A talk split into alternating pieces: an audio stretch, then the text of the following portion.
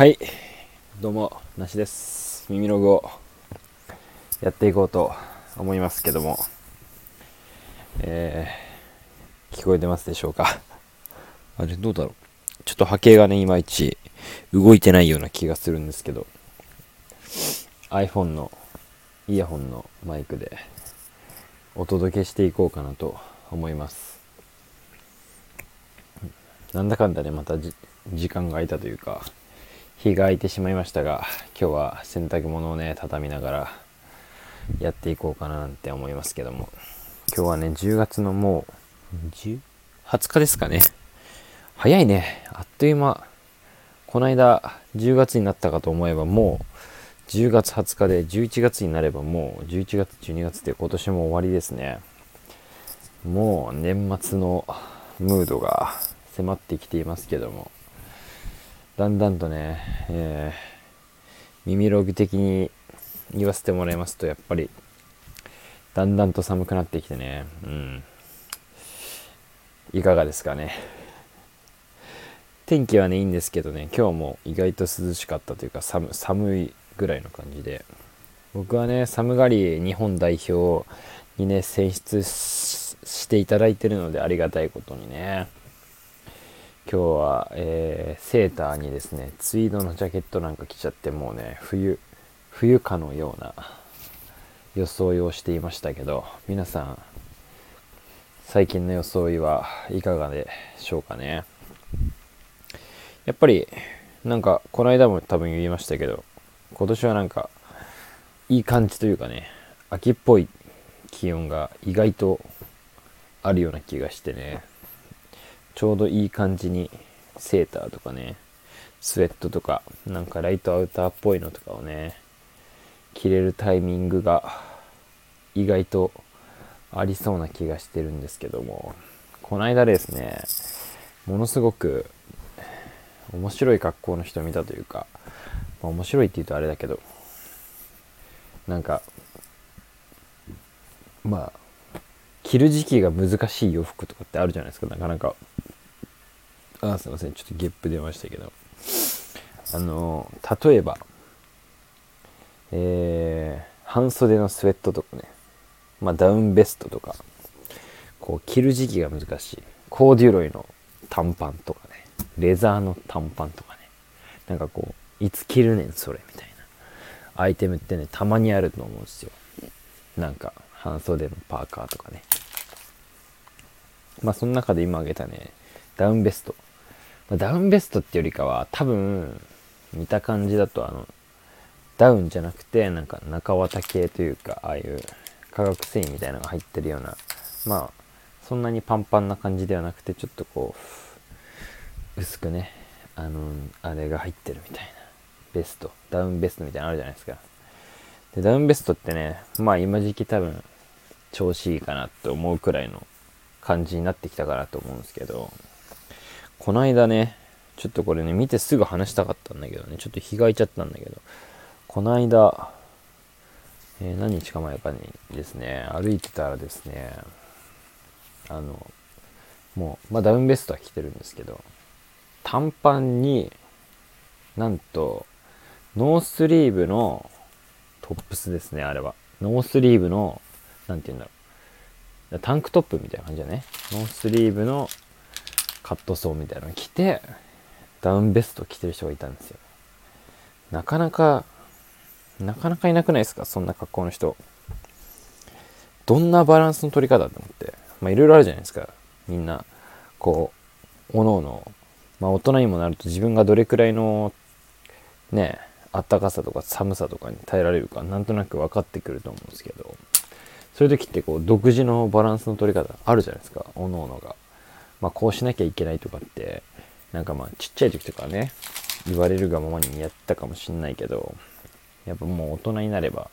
自分がねどれどれくらいの暑さに耐えられるかみたいなの大体わかると思うんで皆さんね独自の、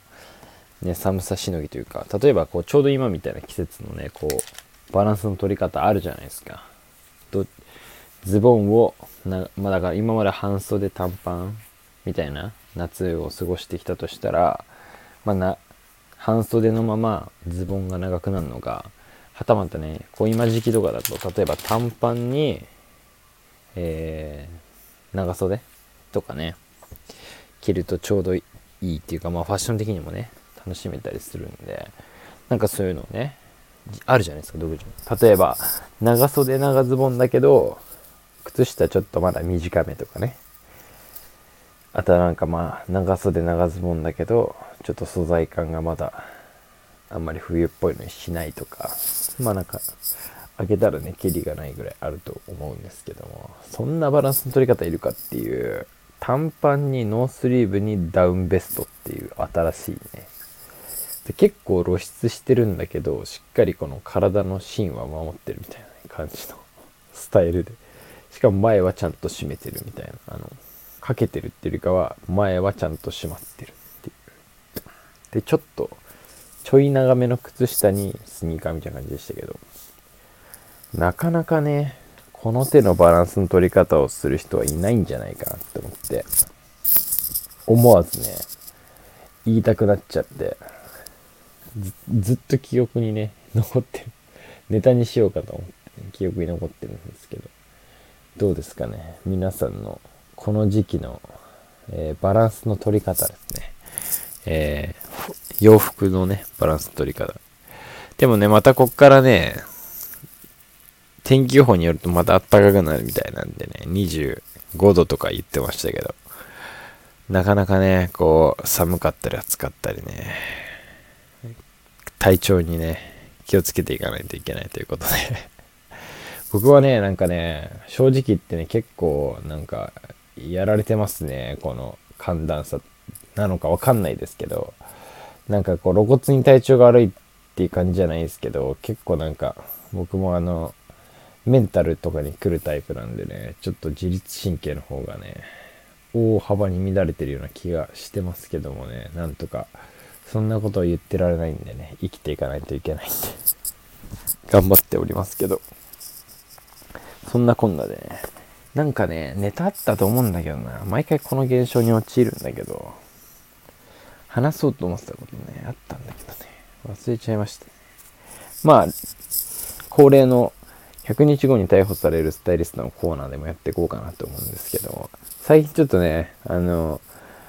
他のね、業務が忙しかったりとかしてね、なかなかね、あの、写真撮れてないんですけどね、またこれまたね、今日もね、なんとね、来たりしてね、今日もエルメスのね、スカートを私がね、製造してきたんですけども、まあ、相変わらずね、頻繁には来ていて、なかなかね、うん、最近はやっぱ冬、冬になると、っていうか寒くなってくるとやっぱりね、あのー、やりやすいんですかね。夏はちょっとやっぱね、こう偽造が難しいのかもしれないですけど、あんま来ないんですよ。でね、夏の間ね、なかなか来てないなって思ったら、やっぱ冬、冬っていうかね、こう、秋冬シーズンになってからやっぱね、かなり頻度高く来てね、今日もやらされましたけどね。まあ、100日後ってことなんでれば、そのうちね、逮捕されてくれるかなとは思うんでね、引き続きね、監視しながら、ちょっと証拠の方も集めていかなきゃいけないんだけどね、最近ちょっと写真撮れてなくて、これからはね、また記録に残していけたらね、いいかなと思っておりますけど、ちょっとコーナー化してね、面白いネタがあれば。今日はね、あんまり面白くなかったかな。まあ今日はね、前に一回やったやつをなぜかもう一回やらされたっていうやつでね、うん。まあ、今日もね、メイドインスコットランドとメイドインフランスのね、2カ国タグだったんですけど、まあもうね、その辺はね、定番になってきて、なんとも気にならなくなってきましたね。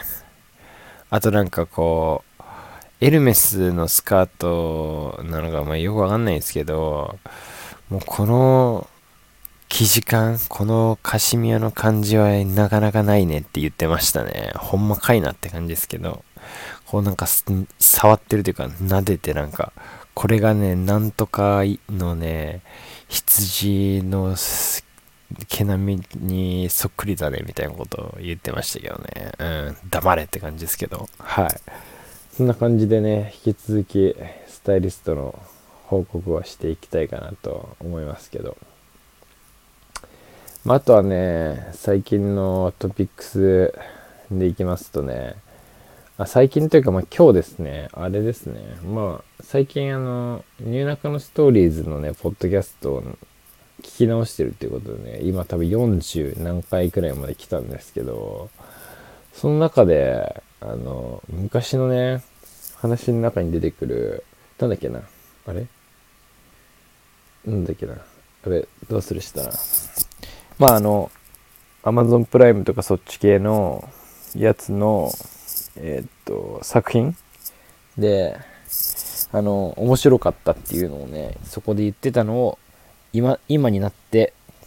見てみるっていうことをやってましてね。あれなんだっけ？えもう完全にど忘れした。今日見たんだけどね。トゥルーマンあれ？トゥルーマンでやってる。トゥルーマンショーみたいな。あれ違うかな。なんかあの生まれた瞬間から生放送されてる男の人のなんかドキュメンタリーじゃねえけど。なんかそれに途中で気がついちゃうみたいなね話なんですけど。それがなんかねやっぱニューナカのストーリーズを聞いてるとねすごくね面白そうに話すんですよね。このあらすじっていうか内容っていうかね。で気になっちゃってね今日調べたらネットフリックスにあったんでね見てしまいました思わず。今ねトラベラーズっていうドラマ見てるんですけどそれをもうね押しのけて見ちゃいましたね。でも映画だから確か確かてか映画なんで一発で見れていいなっていうのをなんか改めて思ったというかあんまり僕はあの続きものばっか見てるんでこうなかなか終わんなくて間空いちゃうとちょっと忘れちゃうみたいなとこあるんですけど一発でね2時間ぐらいで見終われるんでいいっすねあれは。はじ初めてかな？あんま見ないんですよね映画みたいなやつは。面白かったっすね。トゥルーマンショーだって気がするけど。うん面白かったっすね。またなんか引き続きねバックナンバー聞いておすすめが出てきたら見てみたいかなと。思ったりしますけど。なんかねまた皆さんえー、おすすめねネットフリックスあればアマプラでもいいですけどちょっと見てみたいかなと思いますんで何かありましたらね。今でもトラベラーズシーズン3でもうあとまだまだ17エピソードあった気がするな。ちょっとまだ見終わらないんですけど。それその後にね見ようかなと思いますんでね。この間なんかアニメのおすすめあって言ってたな。ちょっとまたそれ聞いて見てみようかなと。思いますけど。またねポッドキャストもまだこう新しいやつに出会えてなくてね、うん、こうまだねニューナカのストーリーズのバックナンバーを永遠に聴いてる生活が続いてるんですけどこの間ねえー、っと先週？先週っすかね。まあ今週というか先週というかえー、ちょっとねお休みの方をねいただいて久しぶりにね旅行に行ったんですけど今回はね、えー、石川県ですね。石川県の方にね行ってまいりまして。石川県っつうとやっぱりあの金沢。が有名というかもう石川県イコール金沢みたいなとこあると思うんですよね。僕も一回ね昔昔というか2年前3年前くらいにね金沢の方行きましてね。あの一応ね観光したあれな？観光したな。あの時は200ぐらいしちゃうのかな。金沢行ったことあるんですけど今回またねちょっとご縁があってというか知り合いの感じのつてみたいな感じで今回はね石川県の一応だからまた金沢行きたいねっていう話だったんですけどそれにこう付随してね石川県金沢行くんだったら石川のその他のエリアというか石川県の奥能登って言われるエリアなんですけどいわゆるこう石川県ってこう縦に長くてこう日本海に飛び出してる部分みたいなのがあるんですけどそこのねエリアをどうやら奥能登能登半島奥能登っていうらしいんですけどそこにねたまたまたまたまというか知り合いがいましてその関係でちょっと今回はねそちらを訪問してみようということで、そちらの方にね、まあ行って、まあ金沢移動して、っていう3泊ぐらいの3泊4日くらいのね構想でちょっと久しぶりにね行ったんですけどやっぱいいいいっすよねいろんなとこ行くのは。本当にねでその奥能登って言われるエリアにねなかなかこうあっちの日本海みたいなもう大自然なんですけどそういう感じのね見る機会ってなかったんですげえよくて。で今回だから飛行機で能登空港っていうのがありましてねそちらの方に着陸してそこから車でね回ったわけなんですけども本当にね想像を絶するぐらい田舎でまあ本当にあの予想予想外というかなんか本当に荷物とかもやっぱ少なくしたいからこう現地調達したいじゃないですか基本的には。でなんか寒かったら服買えばいいやとか思うじゃないですか。なるべくこうライトな感じで行ってでなんかちょっと寝巻きとか持ってなかったんですよ正直。あのもうよく分かってなかったんで。別にホテルとか泊まればあるじゃないですか部屋着とか。でいらないかなって思ったんですけど。一応あの行った時にそのゲストハウスみたいなのをねあの紹介してくれたというかまあその知り合いのこの感じのつてで。ゲストハウス泊まれるよっていうことでね教えてもらってそこ泊まろうってなったんですけどまあ特にこうアメニティみたいなのがねないからないよみたいな感じでやっぱ寝巻きが必要になってなるよって話だったんですね。で全然その僕も準備してなかったんでまあ着いたらねとりあえずなんかユニクロとか行けばいいでしょうと思って。で上陸してして調べたんですけどやっぱねユニクロとかないんですよ普通に。当たり前にないんですよね。なんかユニクロってどこにでもあると思ってたっていうかこう田舎って言っても田舎にもユニクロくらいはあるかなって思ってたんですけどユニクロがないんですよね普通にもう。当たり前のようにユニクロがないというか。だから最初その、まあ、着いてその、まあ、空港から車でこう走ってで教えてもらったなんかお茶屋さんみたいなのがあってそこでこうまあ休憩がてらご飯食べようみたいな感じでお昼朝着いてでまあお昼くらいにそのお茶屋さんに着いたんででそこでねたまたま近くにその知り合いがねいた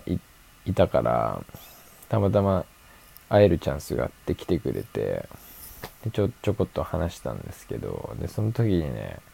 なんかユニクロとかで服買いたいんですけどって言ったらユニクロなんかないよっていうのはそこでね衝撃の展開だったんですけどもう本当にねなかなかやっぱりこう東京っていうねところに住んでるとマジであの駅とかがね10分とかなんかそのコンビニまで10分かかんのかとか思う思うじゃないですか歩いて。なんか遠いなみたいな。駅10分か遠いなみたいな思ったりするじゃないですかでユニクロはないのかみたいになるじゃないですかユニクロなんかも当たり前になくてでその時言ってたのがあのマクドナルドが一番近くて100キロ先だみたいな話をしててもうほんまかいなと思って。だけど本当に来る途中何もないんですよ。本当に何もなくて、たまにファミマがあるんですよ。たまに。30分に1回ぐらいファミマがあるかな。いや、もっとないな。1時間に1回ファミマがあるかどうかぐらいの感じなんですよね。他はもうなんか何もないんですよ。家か山か海かファミマしかなくて。本当に何もなくて。だユニクロなんか持ってのほかで、ない、ないよって、めちゃくちゃ馬鹿にされて、ユニクロなんかないよって、なんか当たり前に言われて、でも逆じゃないですか。ユニクロくらいあるわっていう、言うじゃないですか、普通、普通に考えたら。でも本当にね、文明と規範されてるというか、で、古着屋、僕はあの古着好きなんで、あの、やっぱどっか行ったら、その土地で古着屋とか見たいじゃないですか。その買う買わない抜きにしても、こう、どういう古着屋さんがあるのかとか、まあ、どういうラインナップなのかとか、まあ、いろいろ気になることあると思うんですけど、古着屋とか、あ、じゃあなんかユニクロないから、ないって言うから、まあリサイクルショップぐらいやったらあるかなって思うじゃないですか。でも古着屋もないよって言われて。古着屋がないってすごくないですか？この車で何百キロとか何百キロのこの県内に古着屋もなければユニクロもないっていうもう最高だなって思ってまあでも結局ファミマ買ったんで今ファミマってこう洋服売ってるじゃないですか。コンビニエンスウェアとかって言うんですけど。ファミマで T シャツとか買って。だけどファミマってズボン売ってないんですよね。T シャツは売ってるんですけど。でなんかそこでこうまあ泊まるゲストハウスのね近くがもう若干ねもうそのその辺ではかなり栄えてる方。スーパーがあったりとかホームセンターがあったりとかするエリアがあってそのホームセンターでねズボン買いましたね。本当にね本当に何もなくてねいや最高でしたね。あの石川県の珠洲市っていうとこに今回はね行ってきたんですけど、まあ、珠洲市っていうかまあ一応奥能登ってエリアがなんか2町2市って言っててだから2つの市と2つの町で構成されたエリアなんですけど、まあ、ちょっと何何何何市何町だかちょっと忘れちゃいましたけどでその中での何つったっけな。まあ輪島って言ったら輪島市。輪島町輪島市だね。輪島町かな。あちょっとわかんないですけど輪島って結構有名ですよね。なんか輪島塗りとか聞くと思うんですけどあと塩とか有名ならしいんですけど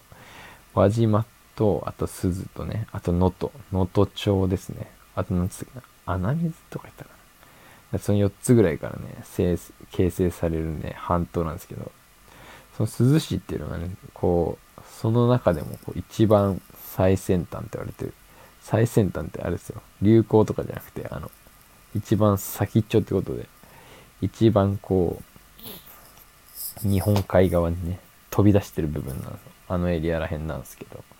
今回ほんとその辺をね、ぐるぐるぐるぐるぐるぐるぐるぐるで、車で駆け巡って、本当にでもね、海と山しかないですね。海超綺麗だったけど、海が広いなっていうのをね、改めてもう、だなんかこう先っちょだからかはわかんないですけど、こう海に囲まれてるみたいな状況になるんですよね。囲まれてるまでいかないけど、270度ぐらい海とかはなんかあり得るんですよ。光景としてね。だすっげえ海って広いんだなっていうのをね こん長く生きてきました長くっていうかまあね割と長く生きてきましたけどね。初めてねあ海ってすげえ広いんだなっていうのをね思いましたね。沖縄の時ですらあんま思わなかったけど今回ね270度くらい海に囲まれたら思いましたね。うわなんか海をこう一望っていうか何て言うんですかこう一つの自分の視界だけで埋め尽くせないというかこう首をねこう振らないと海を見切れないぐらい海があるっていう状況をね今回体験してすごい良かったというかねうん綺麗だったし。でね、まあ、暇だった暇だっていうかねまあ僕のその旅の大体のこう醍醐味というかねあの好きな部分というかいつも楽しみにしてる部分ってこうお店に行ったりとかね。それこそ古着屋行ったりとかそういうなんていうんですかセレクトショップ行ったりとかお店に行ってなんかああこういうお店もあるんだっていうのをね楽しむのが好きだけど、まあ、お店なんかね当然ないんでねそんなおしゃれショップみたいな当然ないし飲食店とかはありますけど、まあ、唯一ね鈴焼きっていう鈴焼きっていうねそういう焼き物のがこう伝統的にありましてそれのねこうでもまあショップっていうかまあ鈴焼き資料館みたいな感じの まあ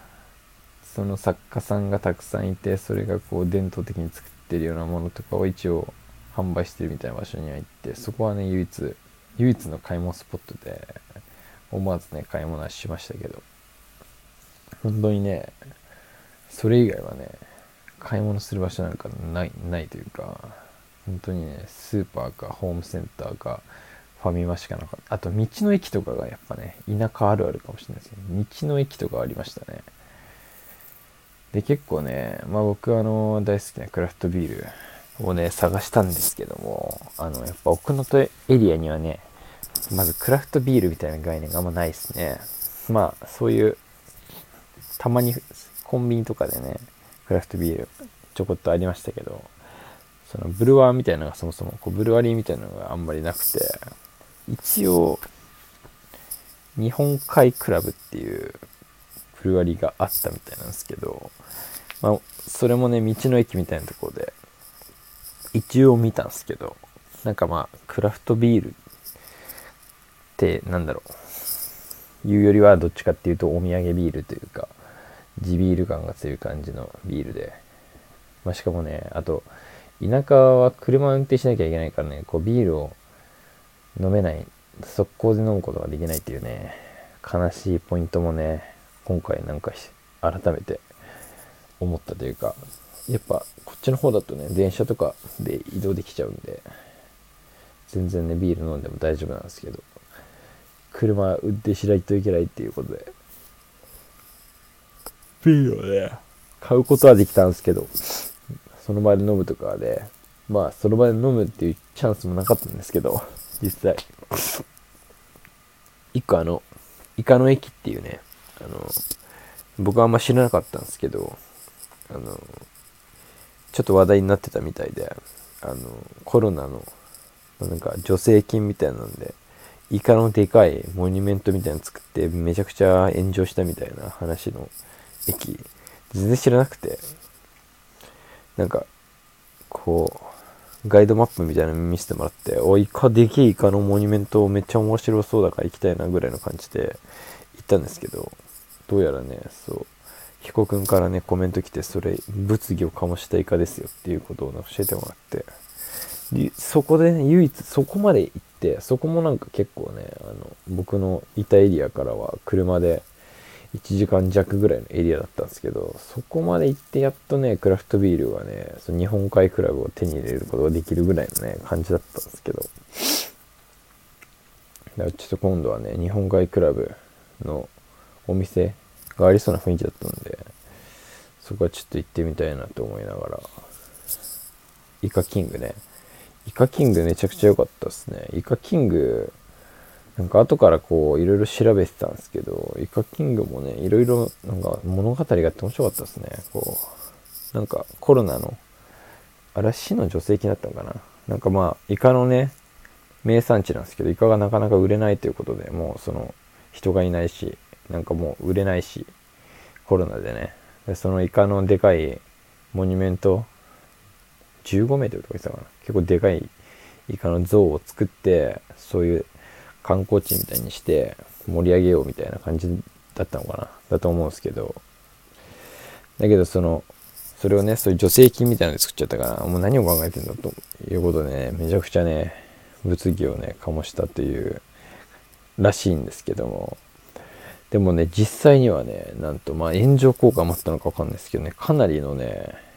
その経済効果があったみたいでね実は大成功だったっていうことをね後からね記事を読みましたけどもなんかデザイナーさんとかねのイカイカを作るデザイナーさんの葛藤とかねいろいろ面白かったですね。絶対にたこ焼きは食べなかったみたいなね裏話みたいなとかもねあったりとかして面白かったですけど。まあそんな感じでだいぶねえー、金沢。金沢じゃないね。その後金沢行ったんですけど、ちょっともう30分ぐらいやっちゃうけど、どうしようかな。金沢も。そう。で、結局ね、そう4日行って、4日行って、最初のプラン的には、まあ、初日、その、奥野と鈴行って、えー、まあ、一泊泊まって、次の日、まあ、ちょっと、まあ、また鈴ちょっといて、まあ、金沢移動して2泊金沢でっていうプランだったんですけど、なんか何もね、特にね、こう、泊まるとことか決めないで行った、行ったんですけど、そしたらもう、いやもう鈴最高だから鈴にいなよっていうことでね、あの、言っていただいて、なんだかんだね、3泊4日の3日目はね、鈴にいたんですよ。ずっと。で、鈴ね、3日目のね、昼過ぎから移動し始めてね、だから3日目の夜くらいにね、金沢着いて、で、ホテル入って、で、やっとね、そこでやっとね、クラフトビール飲みましたね。夜、ホテル近くでクラフトビール探して、やっと歩いていけたんでね、クラフトビール飲んで、で最終日だけでだから金沢のねちょっとお店をね久しぶりに急にだから、ね、急にめちゃくちゃ観光地になりましたけどね。急に大自然か大都会みたいな大都会でもないまあ大都会か。金沢はだいぶねもう発展してるんで。前行った時はね多分平日だったんですけど今回日曜日だったんですげえ人いて。でなんか結構イベントみたいなのもやってたっていうのもあってねすごいねたくさん人がいてごった返してましたね。だけどその分なんかやってるお店とかも多いような感じもしてねなかなかいろんなお店行ったりとかできてね、うん、面白かったというか。久しぶりのね金沢。金沢もね面白かったですけど。また行きたいですね。でもどっちかっていうと金沢また行きたいかって言われたらまたすず行きたいなっていう気持ちの方が今ちょっと強いというかね。もっとなんか面白スポット。なんだろう面白スポット。場所で言うとあんまりあれあれなのかもしれないですけどなんか人とかねなんか面白い出会いとかがあったりとかしたんでなんかそっちのねまたもっと面白い人会えんじゃないかなって思うと金沢なんかあんまり面白い出会いはなかったんでなんか面白いお店入ってみたりとかして終わっちゃったんでね。まあ一日しかなかったっていうのもあるけど。またでもね、面白いお店もっと、ちょっと調べきれてなかったんでね。まあクラフトビールも含めて、またリベンジしたいなっていうか、金沢もね、リベンジ。もう一日ぐらいいたかったっすね。なんだかんだ。最後もね、夕方ぐらいに、6時過ぎとか7時くらいの新幹線で帰ってきちゃったんで、なんだかんだね、あっという間の旅行でしたけどなんだかんだね癒されたけどやっぱりあ運転がすごい疲れましたね 移動がね全部それなんでねちょっと疲れましたけどなんだかんだ疲れがね今日もまだ残ってるような感じがするんですけど、はい、またね今度どこ行こうか。ちょっと沖縄とか行きたいですね。この勢いで。沖縄も行きたくて、なんかやっぱ自然、自然に帰りたい年頃なのかもしれないですけど、なんか買い物とかもしたいけど、うん、なんか海とか行ってなんか何もない時間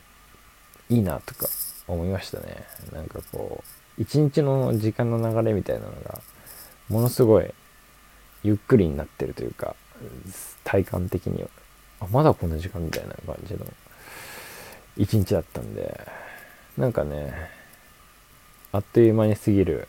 こういう金沢みたいな時間も悪くはないけど。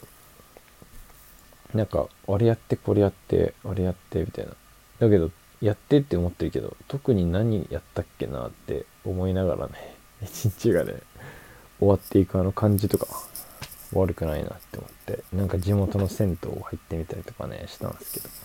とかなんかそういうねで地元のなんかお店でご飯食べてとか、なんかあんまりチェーン店みたいなのがね、ないんですよ。ない、ほとんどないみたいで、本当にそういうお店、個人、個人店って言えばいいのかな。なんかそういうお店ばっかりなんで、すごいね、あったかい空気の中で過ごせたのがね、良かったかなって思って、またね、なんか田舎行きたいなっていうか、田、田舎中華。まだ行ったことない都道府県行きたいですね。だから、いっぱいあるけど。ちょっとローカルなところ。なんか、だけど、バランスとって今回みたいにちょっとこう、意外と市街地も遠くないぐらいの感じのバランスで、半分半分ないし、3分の1、3分の2ぐらいの感じでね、行きたいなって。やっぱ久しぶりに行くとね、早くまた行きたいなっていうか、もう早く現実から逃れたいというか、もうね、もうなんか、労働がきついなって思いますね。早くもう、労働からやめて、もう山に帰りたいですね。この社会、社会からもうか乖したいですね。本当に。はいということで今日は旅行の思い出をね振り返ってみましたけどもいかがでしたでしょうか？またねなんか石とかたくさん拾ったんでね石のね話とかもしたいなと思いますんでまたね気が向いたらビールと石の話でもしようかと思いますんでまあここまで聞いてる方はいないと思いますけどありがとうございました。ではまた。